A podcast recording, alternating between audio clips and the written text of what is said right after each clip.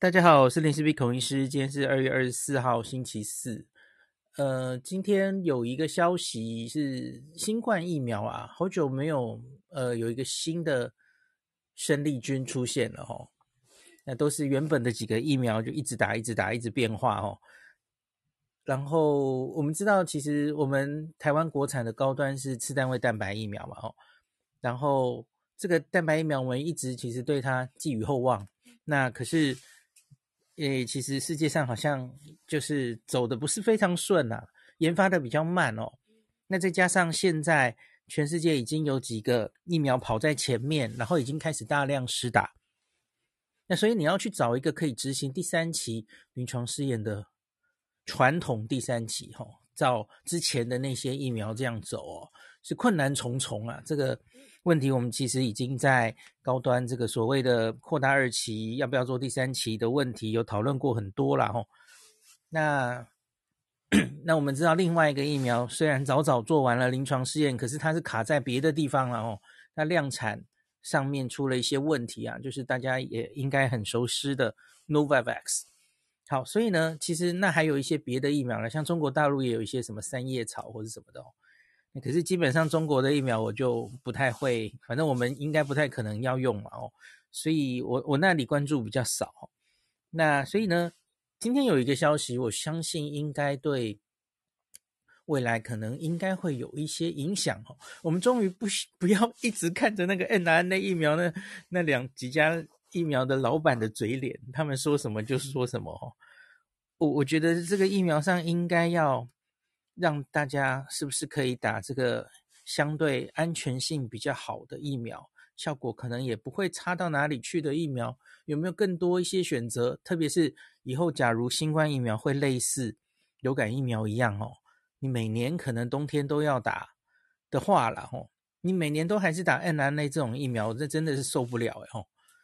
那怎么受得了呢？那个不良反应的比例哦这么高哦。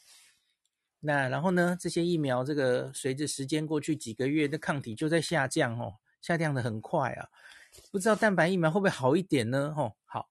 那今天我要跟大家讲的是这个疫苗大厂啊，GSK 跟 Sanofi，特别是 Sanofi 啊。其实你要说对全世界对疫苗是最悠久啊，那最有经验啊，其实这两间公司都很不错哦。那可是他们。在新冠疫苗的战场上叠交了哦，那他们一开始也当然希望可以一起研发出新冠疫苗，可是他们就失败哦，然后就没有继续研发下去。那可是他们并没有放弃这个市场哦。那 Sanofi 后来就跟 GSK 一起去合作了哦，那他们做了一个蛋白疫苗，调整了佐剂哦，卷土重来哦。对，这个其实已经是很后面的事情了，所以他们当然就遇到了，呃，所有现在还在后面研发疫苗的这个公司会遇到的问题哦。你越来越找不到呃可以执行临床试验的地方，然后很多你你越来越没有诱因了，因为你要如何说服这个民众参与这个还是双盲的临床试验哦？因为你你有一半的机会打到是安慰剂，有一半机会打到是疫苗，可是明明就有别的疫苗可以打了哈，可以确实的减少它的呃死亡重症的话，那那你如何说服大家参加这样的临床试验？所以真的是执行的会比较慢了哦。那三号他终于还是做出来了哦。那今天这个 GSK 跟 Sanofi 是各自发表同一个这个新闻稿哈。说他们有初步的结果了哈，而且这个结果不错哦。我很快的跟大家先讲结论啊，他们会用这个结果去跟各国的法规单位哦，就是申请这个新冠疫苗的批准。相信可能蛮快的时间，我们可能就会又多了一个疫苗可以使用了哦。那当然我不知道台湾会不会进啊，因为台湾自己有类似的高端可以用嘛哦。也许可能不会打吧，也许不会进，我不知道了哈。我们继续看看状况怎么样哦。那我很简单，先把结论讲给大家听哈。一样，你听完结论了，后面就详细的 可以不用听了。他其实公布了两个临床试验的结果，一个是 VAT 零八，这个是一个传统的第三期临床试验哦，那一一样是找对照组的，而且他们很很辛苦的去找之前不能得过新冠的人哦，当然也是没有打过疫苗的人哦，他们都先测抗体，你确定没有 N 抗体，没有得过感染，你才可以加入这个临床试验哦。好，那这个在这个第三期临床试验里，那他们做的时间。当然，这一段时间世界上流行的是 Delta，末末期可能还碰到了一点点的 Omicron 哦，那不太确定现在比例是多少了哦。那所以你可以预期它做出来啊，这个对感染的有效性啊，大概不会太好看。那这个事情其实也是高端，大家都知道高端被 WHO 选为这个 Solidarity 团结试验的候选疫苗啊。可是大家其实最近就是蛮担心，诶，听说这个团结试验，这个三月底四月初也许会有一个初步的结果出来。可是呢，诶，会不会这个呃保护力没有到之前这个世界，不管是 CDC 或 WHO 都希望齁要求这个你防有症状的保护力啊，要五十 percent 才行。可是问题是现在齁已经是 Delta 或是 Omicron 了。这样子相对有一些这个免疫逃脱性的，不像当初的这个不管是 Alpha 或是原始的病毒株这么有效了哦。那现在做临床试验的人岂不是吃亏了哈？你你可能做出来那个保护力就不会这么好看了哦。那这个东西诶，岔题一下，这个其实前天 WHO 也有为此开过会了哦。那他们要决定我们是不是该改一下哦。其实这这蛮合理的，然后该改一下对这个疫苗的批准的一些准则，应该要修正了哈。随着这个呃新冠病毒的变化哦，我们可能不能只看对有症状的防护力了哦，你可能要看防重症的防护力啊，或是看一些别的东西哦。所以这个前天 WHO 有开过一个会哦，那这个三月初我有请林医师我们来。林林家恩医师，我们再一起来探讨一下哦。那 WHO 有没有可能改这个对于疫苗的批准的一些准则哦？那我相信 Sanofi GSK 这个疫苗大概也会用同样的准则来来批准了哈。大概一一昧的还是走原本的这个抓五十 percent，可能是呃已经是不切实际了哈，因为这个时空背景真的是不一样了嘛。好，那这个可是即使是照那个，其实他也过了啦哦。他他在这里初步跟大家讲他的第三期临床试验，这个超过一万人哦。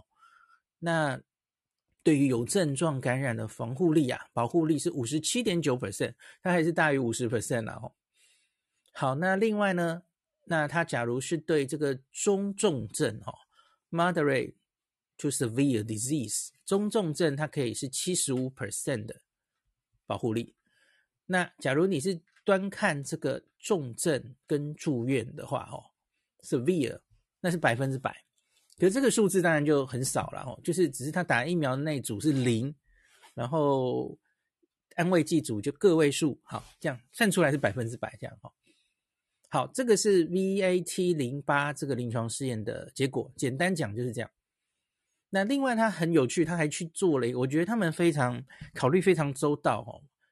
呃，这是很很棒的，因为记不记得我之前跟连家恩医师访问，我跟他说，假如高端放眼国际市场哦，你你不能只是还跟以前的疫苗一样，你就是死死的只做我打两剂保护力多少，因为这显然不是现在这个世界需要的嘛，吼，这个世界很多人已经前面打了两剂别的疫苗，哦，现在搞不好是三剂了哦，那他在追加，他需要追加哦，作为 booster。加强针，那你的效果好不好？因为其实我们跟何美香老师或是很多医师本来就说，假如以后哈每年都要打哦，买打这种大家其实比较熟悉的次单位蛋白疫苗，这种技术不良反应也少哦。那大家比较长期对它有了解，这其实是一个市场哦。那 GSK 跟 Sanofi 很显然是有想到这件事。所以他们去做了 VAT 零二的这一个临床试验呢，它是专门来看把这个新疫苗作为第三剂使用哦，非常聪明啊，就是 本来就应该要做这个、哦，他去把其他的疫苗前面打了两针哦，连娇生疫苗打一针，然后他都拿来去做加强针哦，等于就是他自己就安排了一个这个英国的 Cov Boost 的这样的临床试验，然后来跟大家。检视哦，我这个打第三针哦，我不管是前面刚刚说的 VAT 零八哦，有一定的效果。那我现在做 VAT 零二是作为别人的加强针，我也有不错的效果哦。它可以在这个前面的疫苗综合抗体哦，两剂之后的那个抗体，在打第三剂之后可以。增加十八到三十倍不等哦，这个数字蛮高的哦，十八到三十倍的综合抗体哦，不管是 mRNA 或是腺病毒载体的界面的疫苗哦，世界上其实基本上先出来的就是这两种疫苗了哈。那灭活它是没有去做了啊，因为欧美国家主要其实就是 mRNA 跟 adenovirus 哦这两种。好，所以简单的结论已经讲完了哦，所以他这一次新闻稿就公布了两个结果。然后详细的当然后续还会再投稿，很快的应该就会跟大家见面哦。那到那个时候，我可能比较详细的资料会再跟大家再解说一次哦。那我们也可以把 c o f o s t 里面 Novavax 的结果，还有之前我们高端也有一些资料嘛哦，那把这些结果也来比一比哦。大概那个时候等最详细的资料出来，我们再来比好了哈。好，简单我就讲到这。那接下来我就讲比较详细的这两个呃临床试验到底是怎么做的了哈。诶，我们先看这个 VA 零 AT 零八哈，那它是一个重组的蛋白次单位蛋白的疫苗，然后有加佐剂嘛哦。那他们这个收。收案是收了大于一万人，大于十八岁哈，还没做到小孩。那这个它是十微克的疫苗，或是一个一组是打两剂的十微克的疫苗，另外一组当然就是安慰剂。那这个疫苗是相隔三周施打的哦，二十第一天跟第二十二天施打。那它是在美国、亚洲、非洲跟拉丁美洲。有二有很多这个临床试验执行的中心执行的哈，那我们就看它的保护力的话哦，它当然因为这只是一个新闻稿而已，所以它其实就没有非常详细的，我只念新闻稿上的东西给大家看哦。那他说打两剂哦，那他们的这个平均综合抗体可以的到达是 GNT 啊哦。那可以到三七一一 unit，三七一一单位。那我们大家跟跟大家说过了嘛，吼，这种综合抗体的单位，你不同的啊、研究，不同的实验室做，可能很难相比较了哦。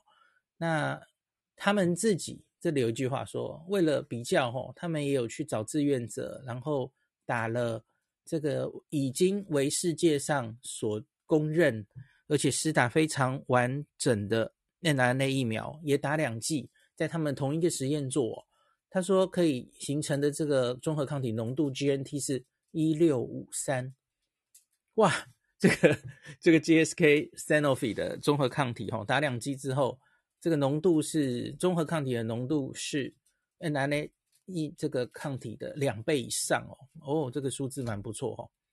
好，那再来就是看保护力了啦哦，那。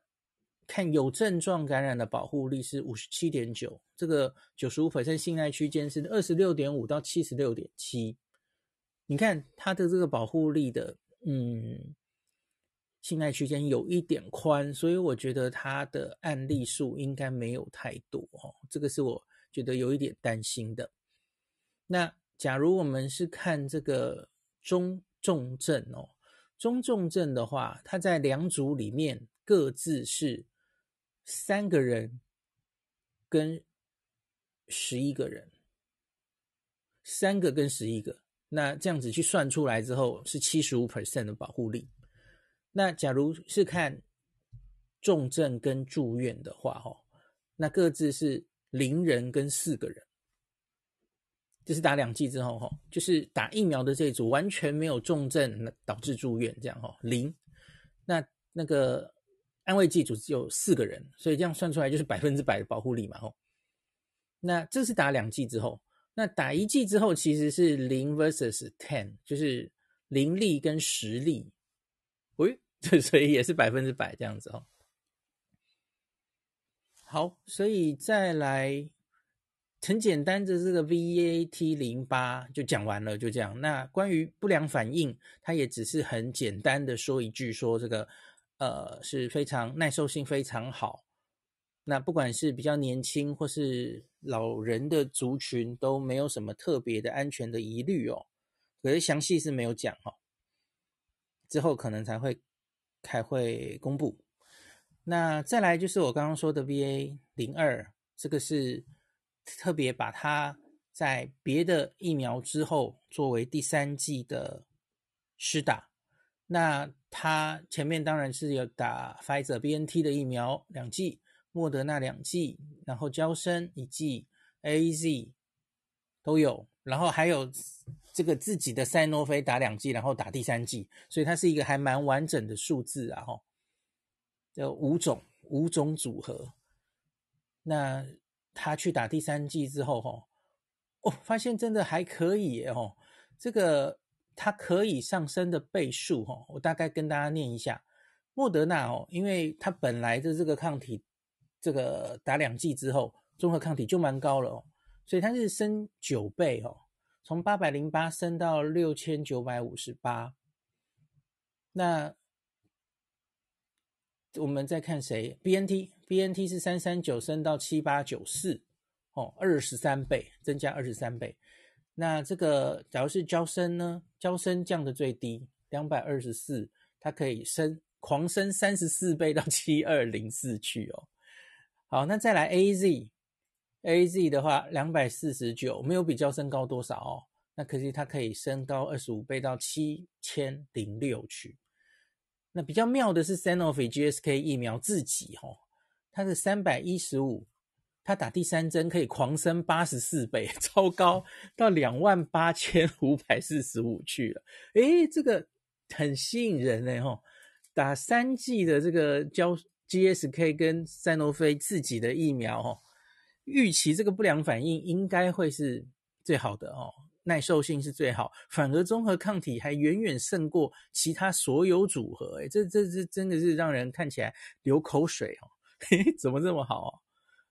好，那这个，呃，所以简单的就这样讲，然后他还去把这个 mRNA 平台跟这个腺病毒载体平台，其实就是把资料铺起来了。这个没什么，也不值钱哦。把所有的资料混在一起来看的话哦。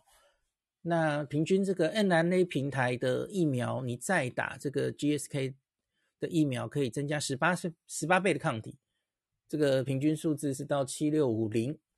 那你假如是腺病毒载体是二三七，增加到七一一六，其实也差不多了哦，增加三十倍这样子哦。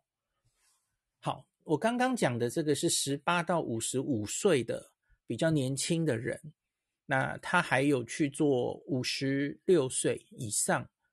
相对比较年老的人，哦，这个组别非常多，哦，每一组大概就是平五十个人，有一些比较多，有些比较少了，哦，平均每组大概五十个人左右，所以他总共这个 VAT 零二的研究，哦，也累积到了大概有，我记得是数百人，哦，忘记多少了，七百二十二，sorry，七百二十二个人，哈，那五十六岁以上呢？